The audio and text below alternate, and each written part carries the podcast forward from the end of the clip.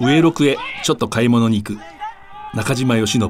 元近鉄ラグビー部監督。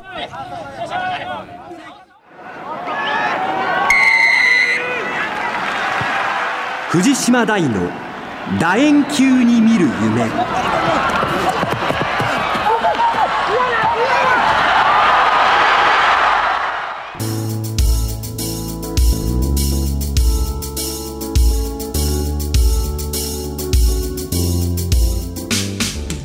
こんにちは。スポーツライターの藤島大です。第一月曜の午後6時15分からラグビー情報をお届けしています。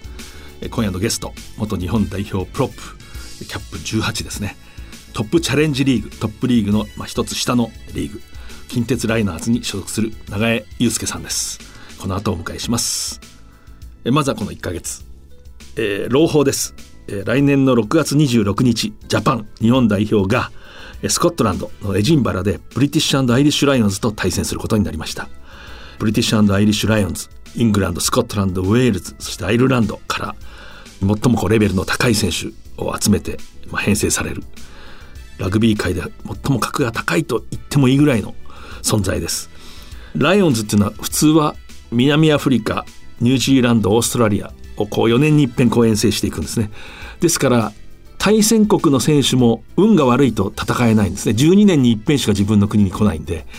でその英国の中で試合したというのは過去に2度しかありません。1986年世界選抜。それから2005年にアルゼンチンと試合をしてますけれども。ジャパンはそのまあ3番目。英国内で試合をするということになりました。これはね本当に必見ですね。ワールドカップ日本大会から1年を記念した試合。10月10日。岩手県釜石。釜石宇野住まい復興スタジアムで行われました。釜石シーウェーブスがトップリーグのクボタスピアーズに12対73で大敗しています。結果はともかくこの試合が行われることに価値がある。本来そのワールドカップのナミビアとカナダが台風の影響で中止になってその再戦をこう目指していたんですけれども、まあ、このコロナウイルス感染拡大によって、まあ、それができなくなってその代わりに行われた見事な試みです。トヨタ自動車の姫野和樹がスーパーラグビーのハイランダーズで来季プレーすることになりました。来年1月開幕のトップリーグには参加せずスーパーラグビーの方へ登場します。オンライン会見で決意を語っています。目標としては全試合に出場するっていうことかつスーパーラグビーでの優勝というところリーダーとしても引っ張っていけるようにそういう存在になっていきたいなというふうに思ってます。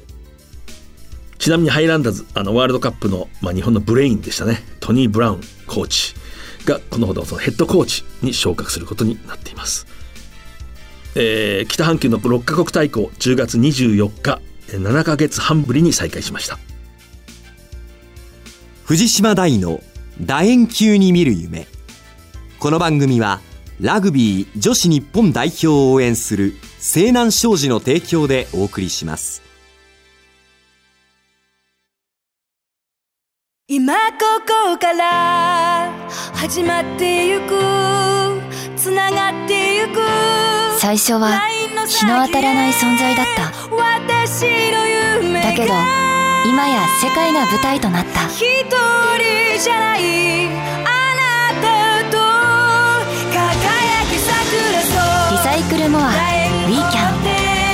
西南商事はラグビー女子日本代表を応援していますスポーツライターの藤島大です。元日本代表プロップ。現在は近鉄ライナーズに所属する長江有祐さん来ていただいてます。日本代表キャップ18強いプロップです。よろしくお願いします。よろしくお願いします。まずちょっと経歴を話します。岐阜県多治見市の生まれ愛知県春日ヶ丘高校。今は中部大春日ヶ丘ですかね。で、まあ、ラグビー始めて京都産業大学。これも後でたっぷり語っていただきますけれどもあの虎の穴に入って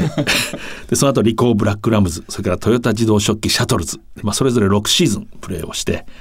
2012年、えー、カザフスタン戦で日本代表初キャップを得ました。これエディ・ジョーンズさんのあの最初の試合ですね、はい、2015年あのワールドカップではバックアップのメンバー、はい、誰かが負傷したらすぐそこに入るその一員でした。改めてスクラムを組むプロップ。あの右と左両方そうですね。できる、これ非常に貴重な存在です。で身長高小171センチ、体重105キロ、先ほどあの調査の結果169センチ説が にわかに浮上して、しかしこの身長で日本代表キャップ18、ここを聞いていきたいと思います。でまずあのトヨタ自動食器シャトルズの契約が終わって、はい、近鉄ライナーズに、まあ、この5月からですかね、ね。入って、今、ライナーズってチームはどうですか、入ってみて。何年も正直あの戦ってきた、相手ではあったので、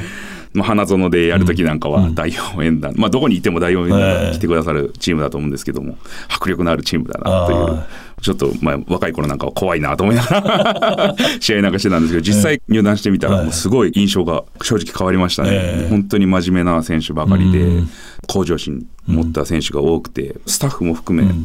全メンバーがもう目標に向かって、本当に意識高く取り組んでるチームだなっていうのをすごい感じました。入団にはいろんなきっかけがあると思うんですけど、はい、なんか一つきっかけあったんですかそうですね。もう本当に、えー、一番大きかったのは、まあ、昨シーズンの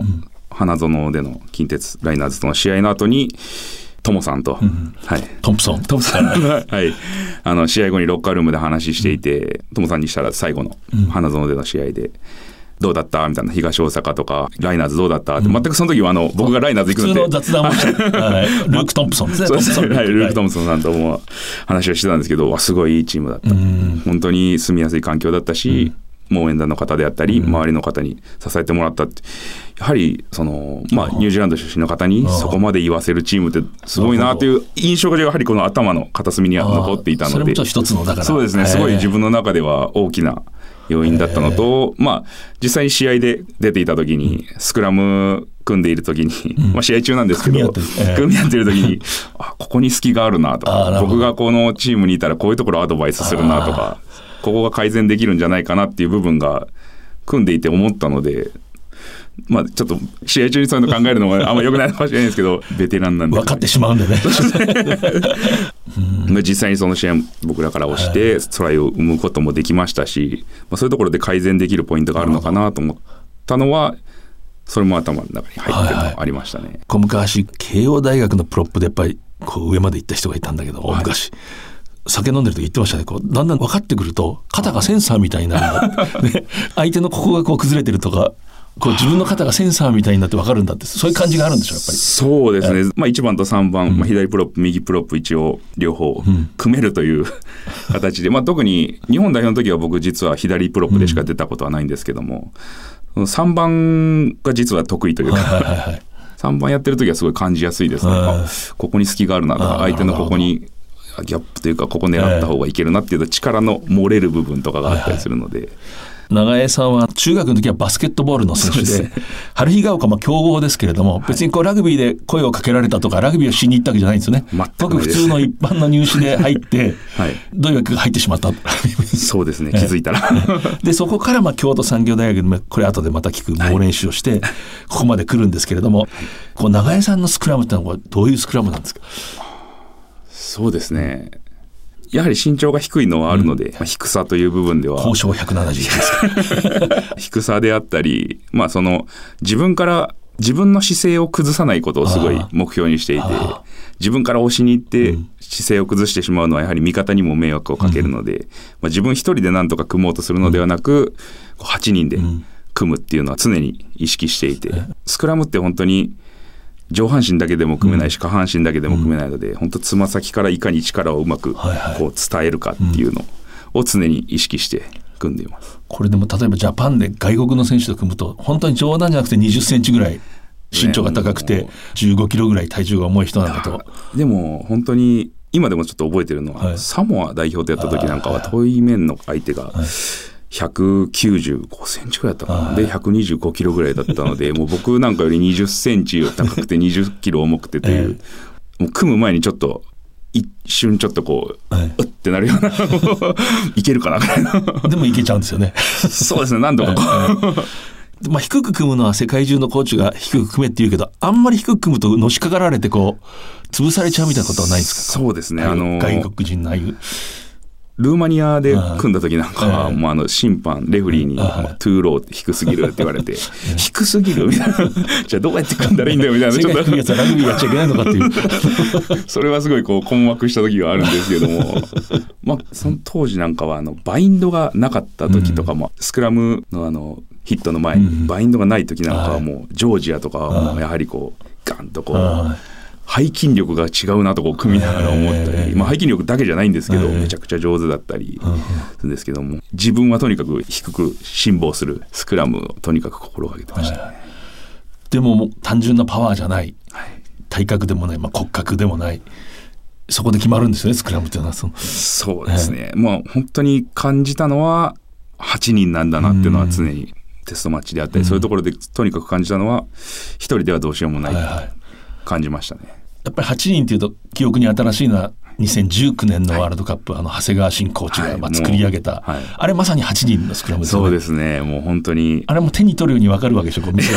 いいスクラム組んでるなっていうのは。いいスクラムだなっていうのはすごい分かるんですけれども、うん、もちろん、その本当に細かい部分はもう新さんにお聞きしたいなという 細かい部分まで知りたいっていうのは本当に思いましたね、見ていて。どういうふうに力を伝えてるのかとか。もちろん前3人と後ろ5人、うん、まあ、ロックバックロードこうつながりとかの部分もどういうところまで意識してやっていたんだろうなっていうのはすごい。あのこの間グー・ジオンとちょっとたまたま話したんですけど、はい、グー・ジオンはそのジャパンでは長谷川コーチに相手を窮屈にさせるんだって言われたと。でこのトップリーグでこう試合してみると自分より小さいプロップがトップリーグで組むと自分が窮屈なんですって。だからやっぱりこう小さい強さっていうのもあるのか低い強さね。ですね。えー、あでも相手を窮屈にさせるっていうのはすごい納得いくというか、うん、もうすでに僕もその若い選手なんかにアドバイスをくださいって言われた時なんかは、まあ、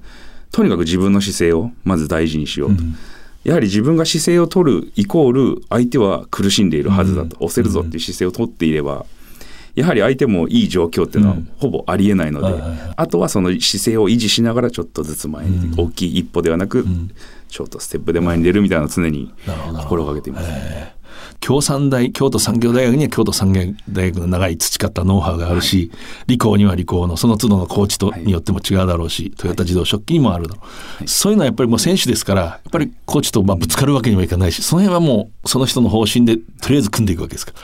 理工も、まあ、食器もそうなんですけども、まあ、外国人コーチのスクラムコーチがまあ、昨年初期ではあの伊藤裕太さんって僕はあの現役の離婚の時に一緒にプレーしてた本当尊敬する先輩なんですけども、まあ、外国人コーチなんかはすごい僕の方からできるだけコミュニケーションをとってやはりこう日本人と、まあ、ニュージーランドであって骨格はやはり違うと。日本には日本日本人の体格があって、こういう組み方をした方が僕はいいと思うよみたいなこう話をできるだけこうして、ただその中でヒットの仕方であったり、バインドの仕方であったりそういう細かいところはいろいろ話し合って作り上げていってましたね。それもまた楽しい作業というか、まあ、大変だけど。そうですね、やはり、まあ、コーチと選手という立場ですけど、やはり目標は一緒なので、まあ、チームのスクラムをとにかく良くするっていう部分では、まあ、そういうところではもうどんどんこう腹を割ってこう話し合って、はい、で、まあ、今年近鉄ライナーズに移籍してきて僕もあの後輩というか、まあ、日本代表でも一緒にヨーロッパとかあの太田春樹が今スクラムコーチをやっていて、もうすごい細かくて、まあ、今日も本当朝 20分30分こうちょっとテレビ電話しながらああでもないこうでもないとこうスクラムの。すごい貪欲なんですよね。すごいもう本当にここまで考えてるのかっていう。でもう本当近鉄ライナーズオリジナルのスクラムを作るもう今はすごいこう選手もそれに向かって遠い、もう毎日のようにこう工夫しながら、ああでもないこうでもないと話し合って、本当にいい環境でいい空気感でできているなと思っていてまあすごいシーズン開幕するのが楽しみだなっていう思いはあります。でこう永井さんそこスクラムの理論、はい、まあ、考え方。それはもう確かなものがあると分かる、はい、もう一つやっぱり個人が上手だなって思う瞬間もあるんですね。こう見てると。特に特に3番やって右のプロップの時なんか自由自在っていうか。ね、あのなんか押されないだけだったらもういくらでも押されないままにいられるみたいな感じですよね。はい、そうですね。まあもちろん押す 押すべき時は押すんだけど、はい、押されなくていいだけだったら絶対ずっと押されないっていうような感じのがする時があるって なんか力をこうなんか逃してるというか。はい、そうですね。えー、そのやはり3番をやる時が特になんですけれども、うん、下がらないことがとにかく重要だなと思っていて、うん、3番は。特にあのマイボールスクラムの時なんかは、僕らが一歩下がることによってバックスラインにボールを供給するときに負担がかかってしまうので、とにかく下がらないことを意識していて、まあその組み方で耐えるっていう、本当に押されないっていうスクラムだったら、まあ、ある程度こういう姿勢が取れてれば押されない。もちろん味方との連携もあるんですけども、そこがうまくいけば押されないっていう感じのはありますね自分の中には。このスクラムまあ私が勝手に命名するとスクラム名人 マイスターが過去組み合ってあるいはこうまあ直接組み合ってなくても相手のフッカーでも何でも、ちょっと印象に残ってるっていう相手います？そうですね。特に自分が3番をやってる時に、うん、まあ外から見たら1番と組んでるように見られるんですけど実は1番と2番と組んでいてどちらかというと僕のスクラムの組み方だと2番が強いとすごい嫌なんですよね。でそれでやはりもう本当にこの人は強いなうまいなって思ったのはまあ残念なんですけど、まあ、先日お亡くなりになられた湯原さんはもう本当にもう強いうまいスクラムに関してはもうかなわないなと思いましたね。相手にしたくないというか。あそうですか。やっぱり、はい、ね、本当に残念にも休止、はい、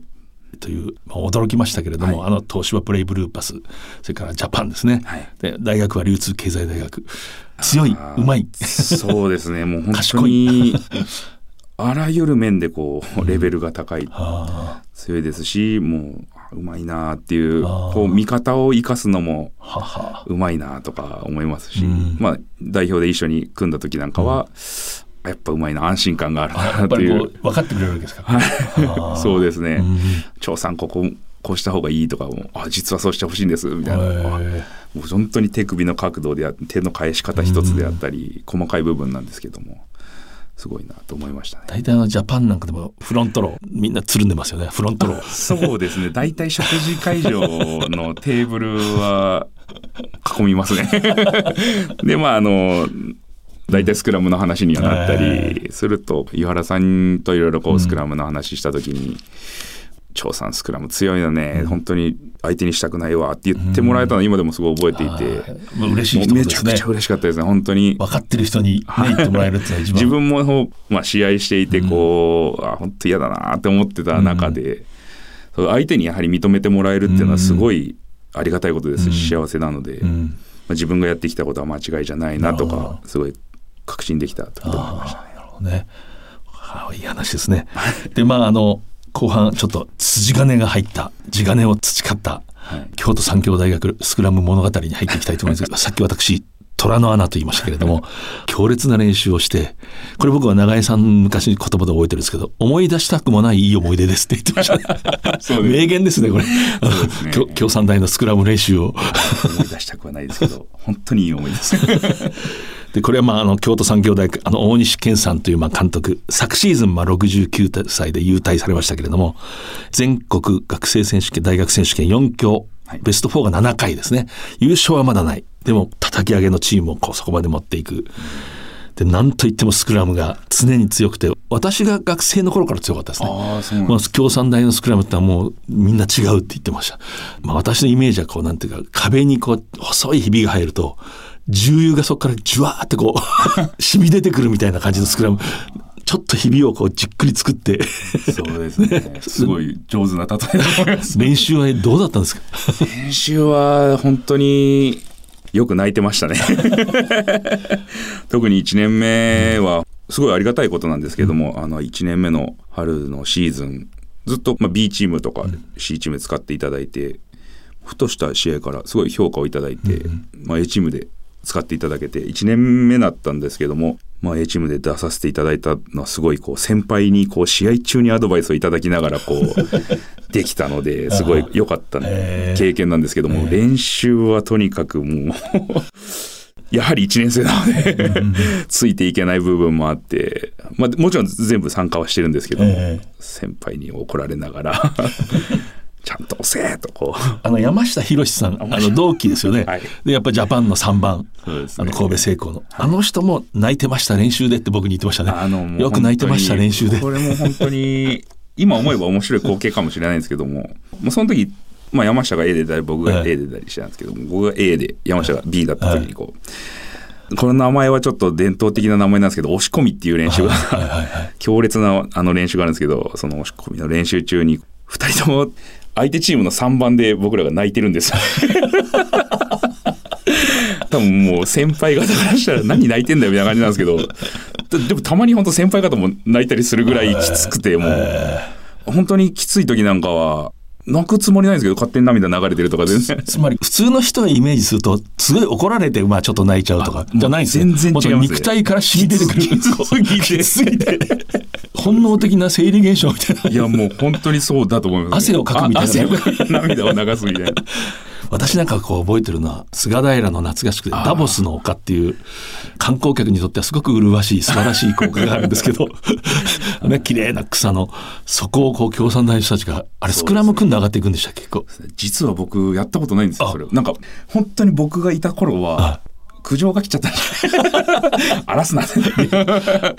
その代わりあのグラウンドでひたすら組んでましたねその前ですね。そうです。僕もだからその話はすごい聞いてたので。坂をずっと本当多分僕が入るぐらいで。でも確かに観光客にしたらいい迷惑ですよね。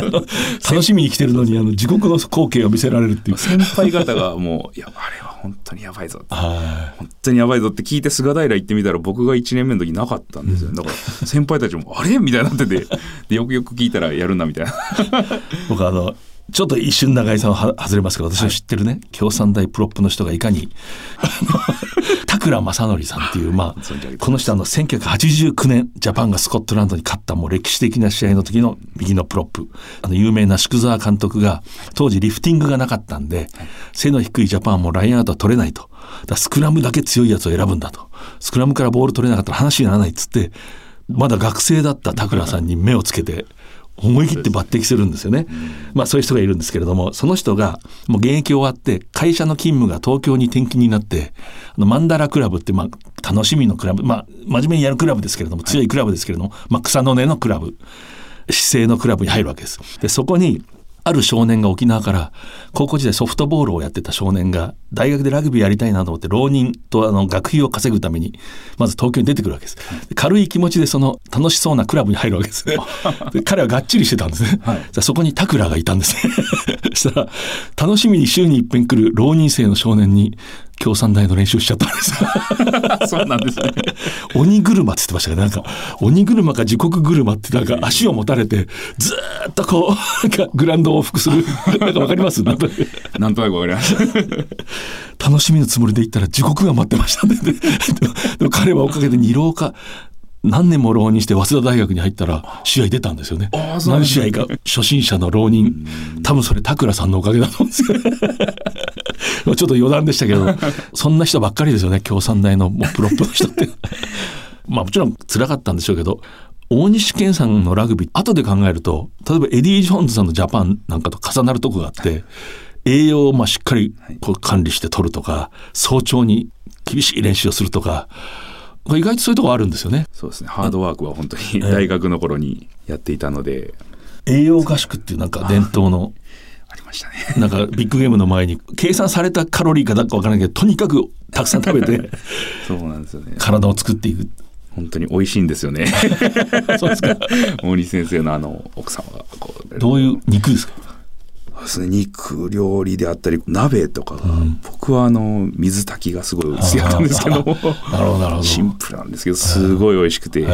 あの食べるなって言われても食べちゃうぐらいこう 美味しくて体重はどんどん増えていく一方だったんですけど僕はあの食べるのが苦痛じゃないタイプの人間だったので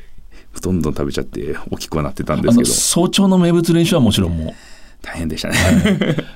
あまり朝早く起きる習慣がなかったので強烈でした。ね朝6時台ぐらいからこうそうです。もうウエイトをするんですか？そうですね。6時、まあ、1年生なんかは5時半ぐらいから準備を始めて、うん、まあ、先輩方がこう6時前ぐらいに来て始めるみたいな感じなんですけども。そうです筋力トレーニングですかね、えー、今はそのそれこそジャパンなんかからハードワークっていうこう文化を知って、はい。はい大学でも早朝こうトレーニングするのって比較的よくあると思うんですけれども、はい、ものすごく早くからやってるんですね。京都産業大学。で大西健さん当時の新聞記者に聞いたらもう朝の5時過ぎに最初の頃は柔道場でやってたらしいんですけどその鍵を開けるのでもう朝5時に鍵を開けてもう6時台なんだけれども練習開始はたまに早く来るやつがいるかもしれないって言って 先に行ってるっていう。先生はもう常に僕らが着く頃にはもうすでについておられてもう準備万端みたいな。まああの僕らが先にラックとか準備しなきゃいけないので、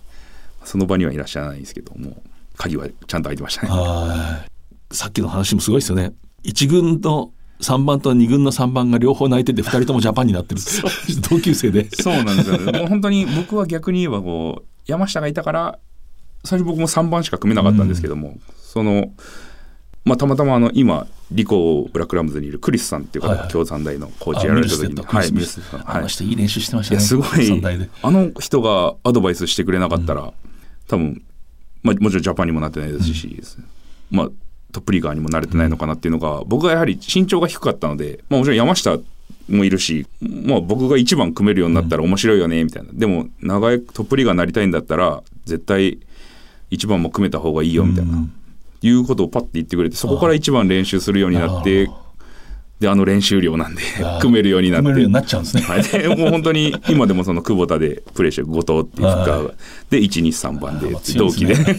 まだ現役っていう。僕らそれ聞くとすごい強いフロントローだなと思ったけど強くなったんですよね。つまり最初から強かったわけじゃなくて。僕らの代で言っても、うん、その花園に出た選手が誰もいなかったので、うん、僕らの代25人いて、はいはい、本当に叩き上げなんだなっていうのは、体感しましたね、周りを見てみたらやはり高校日本代表の子がいたりっていう大学ばかりなので、はいはい、その中で結果を出し続けていたっていうのはすごいのかなっていうのは思います。今ちょっとクリス・ミルステッドさんっていう話が出て、はい、私一度共産大のコーチ時代の練習を見に行ったことあってあ この人はいいコーチだなってすぐ分かったのが、はい、ラインアウトをこう若く教えてるんですけど、はい、突然あの人がそれまでこう競れない状況でこう A と B が、うんで A の選手がこう投げてたんですね。フッカーがスローイングス。突然あの人がね中に入って突然ジャンプしたんですね。知らない約束だったのにその人がバッとジャンプしたら、はい、その A のフッカーの人がビュッとこう困って投げるのやめたんですね、はい、そしたらその時ね怒らない。でも諭すんですね。なんで仲間を信じて投げないんだって言うんですよ。僕はいいコーチだなと思いましたその時。急に怒ったからやめたんだけど僕が競ったって取れるでしょって、あなたの仲間はって。あいいコーチだなと思いましたね。い。いコーチですね。特に、あの日本語でちゃんと選手にこうリスペクトを持って日本語で話しかけてくれて、僕はあのたまたま本当トヨタ自動食器にいた時もコーチでやっていてすごいこうラグビーに対してすごい詳しい方で、はい、もう日本が長いんですよね。そうですね。ずっと日本で選手イングランド人だけどニュージーランドでまあラグビーを本格的にこうした人で。でいわゆる共産大のスクラムっていうのは一言で言うと言葉にするとどういうことなんですか？そうですね。もう本当に8人で相手の隙を作ってそこをじわじわ攻めていくみたいな、こう相手の力をこう感じながら、隙を見つけながらじわじわいくみたいなのがありました、ね、それをこう体得するために何時間も組む？そうですね。何時間も組むんですかところで？4時間組んで走って組んで走ってみたいなのがありましたね。そういう時は大体泣いてます最後の 今日この一つのこの番組の趣旨としては関西の大学ラグビーがね、まあ、いよいよ始まると、はい、ちょっと遅れてましたけれどもそういうこともあって知られざる共産大スクラムの世界っていうのを ちょっと、はい、私もあのかつて J スポーツで京都産業大学の試合何度も解説したことあって、はい、もう本当にこういつもスクラムに見とれてしまうんですよね。そうですね。もう本当にこれもまた一つ印象的な思い出なんですけれども、はい、僕がもちろん試合終わった後にこう映像とか見返す時に、うん親が録画しといてくれて、見たりするんですけどもうちの母親が「いや藤島さん大好きだ」みたいになってこれも。失礼なこと言ってないいやいや。ななんでって言ったらもうこれ本当に面白い一言あるからみたいな感じで。そのシーンまで母親が早送りして 見てみて。っていう藤島さんの言ってた言葉が「見てくださいこの長江選手の体格首という概念がありません」ってう。ちの母親大好きですその。でもこれ名誉のためにスクラム押した後ですよね。もちろんです。そうです確かにあの首という概念はないかもしれない。ウエイトトレーニングで作った体じゃないんですよね。ウエイトトレーニングも早朝から行ってるんですけど、はい、スクラムによって形作られたスクラム筋みたいなのがついてるんですよね。そうですね。本当にもう高校生の頃より僕あの筋力測定ですか、まあ要はベンチプレスとかなんかは数値も下がるぐらい、そんなに大学4年間で逆に落ちていくっていう、その代わりスクラムどんどん強くなっていく要するにバーベル上げてる時間がないんですよ。スクラム組んでるから。かもしれないですね。体が全部そっちに持ってかれてたかもしれないです。はい。奥深い世界です。その若い時に培った力ってやっぱりずっと消えないっていうか。そうですね、はい、スクラムだけに関して言えば、リコブラックラムズに入団して他の先輩方にも負ける気はしなかったですし、うんはい、やっていけるなっていうのは思いましたね。そのスクラムに関して言えば、うん、まあもちろんその対戦相手とかが変わった時にもっと良くしなきゃっていう気づきはあったんですけども、はいはい、入団してチームでのポジション争いがあってっていう中で負けないぞみたいな気持ちにはなりましたね。なるほど、はい、それであの永江さんもう一つの顔というか今あります、はい、先にこう肩書きだけ言うと、はい、株式会社 SBS 代表取締役、代表取締役です、選手としてはプロ契約なんで、でこの SBS って僕はあのこれ何の略かなと思ってスクラムをバカになって押し切って酒を飲むの略かと思ったら ステップバイステップ。そうですね。はい。もう何事も一歩ずつだと思うので,、はい。はい、でどういう活動をして？そうですね。もともとはやはりあのラグビーでもプロ選手というのが増えてきた中でセカンドキャリア引退後のキャリアというのが問題にまだ表面的になっていなかった時期も僕はいろいろ考えていてやはり引退後を考えている選手が少ないなと感じていて、まあ、そこを何か自分で作って未来のためにできる場はないかなと思って、例えば大学にスポットコーチで選手を派遣したり、でそこでコーチングの場を作ってじゃあそのその子は引退後に例えばコーチに興味があるのかないのかとか僕が向いてるのか向いてないのかっていうのはすごい分かるかなっていう感じでセカンドキャリアについての活動を始めたんですけども今とにかく自分の中で今また一つやっていることはまあ本当に大前提として現役生活を全うするのはもう本当に間違いなんですけども、うんはいはい、やはり今の日本ラグビー界で夢を諦める選手がすごい多いなと思っていて、高校からいい大学に入らなかったらとか、はいはいはい、大学生から社会人になる年にトップリーグから声がかからなかったら、うん、っていう時に、まあ、夢を追いかけ続ける選手はすごいいてそういう方がやはりこうニュージーランドやオーストラリアに留学するという現状があって。もちろんそれは素晴らしいことで、もう応援するべきことだと思うんですけども、やはり日本に魅力的なトップリーガーを養成するというか、トップリーガーになりたい夢を追いかける場所っていうものがないので、海外に行ってしまうのかなっていうのもあったので、まあ、一つこう夢を追いかける場所を作れたらなと僕が思っていてそこに対して現役のプロ選手であったり、うん、まあ、トップリーガーがコーチングに来たりセカンドキャリアの受け皿になる場所を作れたらなと思って。うん今活動はしています。今その本拠地っていうのはどこにこう置いてる、えー、これがあの僕がたまたまラグビーを始めた町ではあるんですけども、はいはい、愛知県の春日井市というところで、はい、はい、進めています。でそこで例えば大学なんかと提携したり？そうですね。今、あのまあ、春日ヶ丘の上にこう中部大学があって、はい。はい、今そこの中部大学のラグビー部と連携してやっていきましょうということで話を進めていて、うん、春日井市市ともこう連携しながら、まあ、例えばこの地域の企業とも連携して、まあ、やはり夢を追いかける以上はいろいろなサポートであったり僕らも何か提供しなきゃいけないしっていうところを考えて作り上げています。ニュージーランドなんかを僕が見学でいろいろ学ばせてもらった時はやはり遅咲きの選手はいくらでもいるし、常に夢を追いかける環境、まあ、クラブチームとかで仕事をしながらでもプレーをしていたら例えば州代表にこう選ばれてで州代表で活躍したさらにスーパーラグビーっていう夢を追いかけられる環境が全員が全員18歳とかでプロ契約するわけではないと思うのでもちろんニュージーランドでも、ね、やはり日本にもたまたま大学の4年間で結果が出なかっただけでとか、っていう子もいると思うので、それでもやっぱり諦めきれないっていう子も何人も僕は会ってきていますし、そういう子たちをこう受け入れられる環境を作れたらそれをまたこう地域と連携しながらやっていけたらこうスポーツの一つの形として面白い形っていうのはできるのではないかなっていう、やはり自分のやりたいことを僕はブラックラムズに入った時は会社員として入らせていただいて、どうしても僕はプロでやりたいということでもう本当にお願いして、はいはい、まあ、ちゃんと自分の将来設計その時はあのやはり指導者に憧れていたので、ラグビーの。やりたいっていうことで学びたいプロになったらラグビー以外の時間は学びますっていう、まあ、本当に通信制の大学に入ったりして、もう 本当にいろいろ学んだりはしたんですけども。いや自分の中で後悔はないですし、自分がやりたいことをとことんやれている今が、もちろんラグビーで家族を養いながらできている、も今もあるんですけども、まあ、トヨタ自動車シャトルズに在籍していた時に、うん。2015年のワールドカップをとにかく目標にしてがむしゃらに毎日もハードワーク、それこそ日本代表から帰ってきてもハードワークして最終的に、まあ、事前合宿で怪我をしてしまって、うん、ま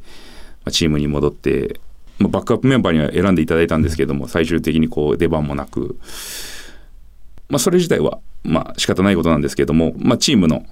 シーズンで何度か結果を出してまた日本代表に戻れるぐらいの人間になりたいと思っていた時に、まあ、また大きな怪我をしてしまって、まあ、シーズンが終わり、まあ、リハビリの日々が続いていく中で結局ワンシーズン全く出れないシーズンがあってそのさらにそこから半年、うん、1年半ですねかかっていく長いリハビリ生活の中でこうもう本当に先が見えなくて毎日辛い思いしながら リハビリとかもして、自分がこう2015年のワールドカップに出れなくて、怪我をしてっていう流れの中ですごい気づいたのが一回振り返って見てみた時があったんですね、自分の中で冷静に考えて。今までとことんラグビーやってきたけど、パッて振り返った時にラグビーで困ってることがすごい多いなっていうことに気づいて。まずその自分一人でこう日本のラグビーを変えれるなんてもちろん思ってないんですけども、誰かが一つこう一歩本当ステップバイステップじゃないですけども、一歩こう踏み出すことによって何かが変わるかもしれないなっていうことを常に思っていたのでそこから考え出して次は自分が日本代表まで慣れたしもちろんワールドカップには出れなかったけど、うん、一つの目標を達成したことに対して、うん、次は若い世代につないでいくっていうのは必ず大事だなと思って、うん、でまあその若い世代につないでいったことによってまたそこからトップリーガーが生まれてその子たちがまた若い世代につないでっていう、本当にいい循環ができた時に5年10年本当に100年続くような組織を作れたらもちろん日本ラグビーの底上げにもつながると思ったので、まあ、現役の間に必ず作り上げたいと思って。2021年の4月からもうスタートはするんですけども、まあ、そこに付属してスクール事業であったり普及活動、うん、アカデミーっていうのは絶対やっていきたい部分ではあると思っています。それやっぱりこうね社員選手じゃ難しいことでやっぱプロだからできるし私の好きな言葉で人間には使命があるっていう、これは昔のあの、もういつも話すんですけど、名将大西哲之助さんの言葉なんですけど、人間には使命がある。その時に何かに出会って、もうやっていくんだって決めたらやるんだと。そういうことを感じましたね、今。もう自分の中でもその組織に関しては、まあ人を育てるってことを理念に掲げて、うんうん、まあやはりラグビーだけやっても僕は仕方ないと思うので、うん、自分がこうキャリアを重ねていく中で、ラグビーだけできてもって思ってしまった部分があったんですね、うん、やはり常々こうラグビーには引退っていうものが付き添うものなので、うん、その先に何を考えてるかっていうのはやはり若いうちから考えておかないと、その後に活躍できる選手、人っていうのは生まれないのかなって思っていて、もちろん僕一人で動いている活動ではないので何人かに支えてもらいながら。ラグビー界はまだそこがねつまりずっとアマチュアでやってきたんでそうです。ねセカンドキャリアっていう問題についてはこう、はい、まあ、遅れてきた存在なんですねこうスポーツ界の中でも。セカンドキャリアまあ今で言えばデュアルキャリアってその、うん、ラグビーやりながらプロ選手としてやりながら他の仕事をするっていうのはもうもちろん全く遅れてるとかおかしな話ではなくて、うん、ラグビーだけやってなさいっていうのは僕は逆に今は時代遅れだと思っているので、ラグビーの時間が一番大事なのも僕もぶれていなくて、そのラグビー以外の時間で何をするかっていうのが、まあ、人を作ったりまたその若い世代につないでいく部分になっていくと思うので。これはもう本当に世界中の心ある人が言いますね。若い人の助言としてプロになる時一番大事なのはラグビーしてない時間だ。それをどう過ごすかだ、はい、本当に日本代表の遠征がいっぱいある時から常に移動中は本を読んだり、うん、学ぶことなんていくらでもあるので、うん、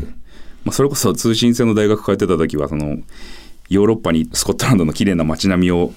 我慢しながらレポート書くみたいな こともしたりしてたので、えー、その通信制の大学何をこう学んでた僕はあれですね教員免許をもともと共産大の時に高校の地理歴史科しか取ってなかったんですけど、はいはい、中学校と高校を持ってるからこそ役に立つのかなと思ってもう一度こう教職課程を、まあ、全部取ったわけじゃないんですけど、はい、付け足して教育実習も。教育実習も結局あれですね。2015年のワールドカップ終わってからにしようみたいな。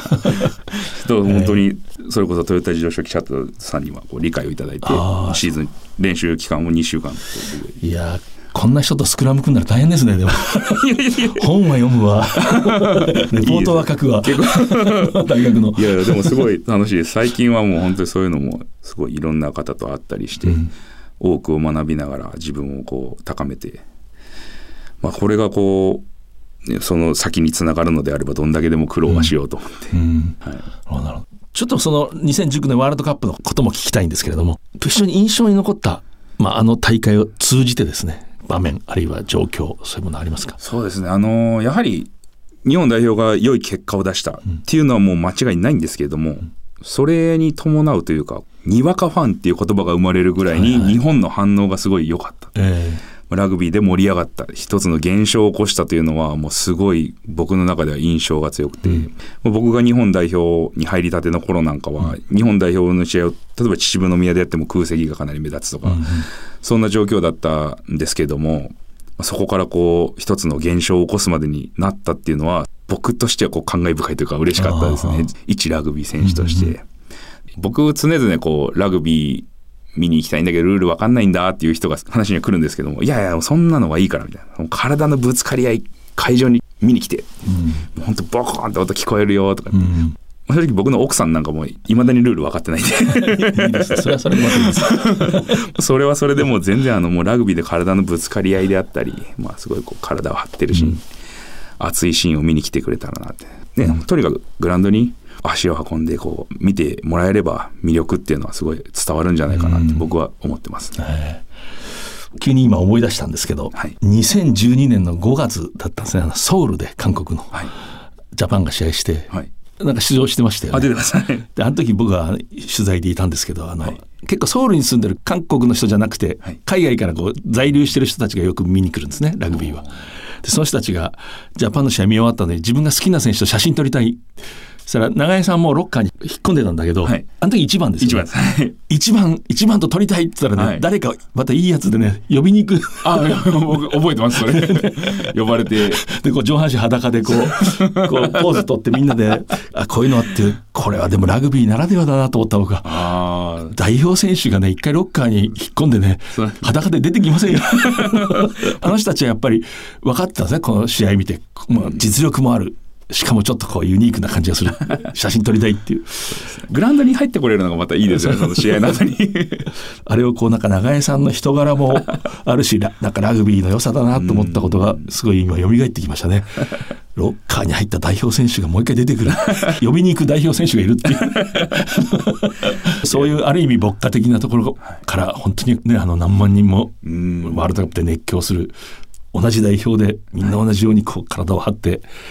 こう戦い続けてると、はい、そういうことですよね。うん、で今近鉄ライナーズの方は、チームは状態はどうですか？まあ、来年の1月からですね。公式戦。はい開幕はもう、とにかくもう楽しみっていう一言かなと思います。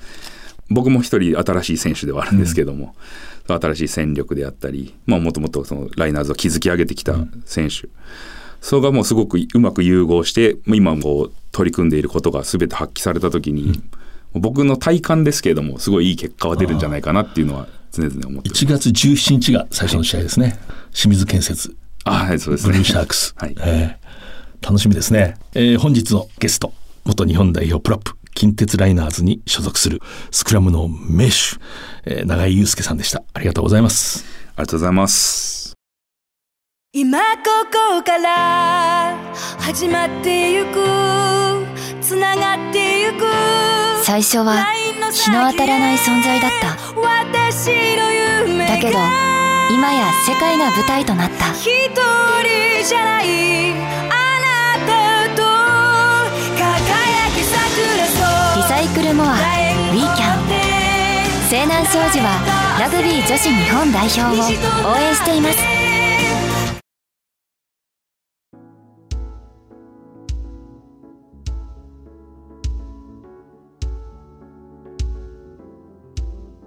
上六へちょっと買い物に行く。近鉄ラグビー部。元監督中島義信。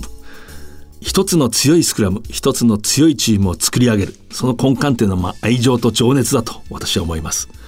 中島さん、ままさにそういう人でした。存命ならば今100歳ですね。近鉄の監督として全国制覇5度、まあ、名監督と言っていいんではないでしょうか。立命館大学から近鉄に入ります。1952年オックスフォード大学生日本代表のフッカーを務めています。でこの言葉は1967年1月8日に当時の全国社会人大会の決勝があります。近鉄対トヨタです。でその直前に近鉄のロックの選手が怪我をするんですね。でそれで誰が代わりがいいいいだろうかということになって相談を受けるわけです。この入院中の中島さんが後進に。でそんなものを組んでみなきゃわからないと言って、まあ、看護師さんに、まあ、嘘をついて上六へ買い物に行くんだと。行ってナイター練習をしてる花園の近鉄のグランドへ行くと。まあ、当時坂田義弘さんはその時中島さんは確かスクラムを自分で組んでたと著書に述べてるんですけれども、まあ、まさに愛情と情熱ですね。でこの1月8日が決勝戦近鉄が勝ちます。で3月25日にこの中島さん亡くなっています。この番組は放送の翌日からポッドキャストで配信します。ラジコのタイムフリーでもお聞きいただけます。パラビでも配信します。来週のこの時間再放送があります。次回は12月7日の放送です。藤島大でした。藤島大の楕円球に見る夢。この番組はラグビー女子日本代表を応援する西南商事の提供でお送りしました。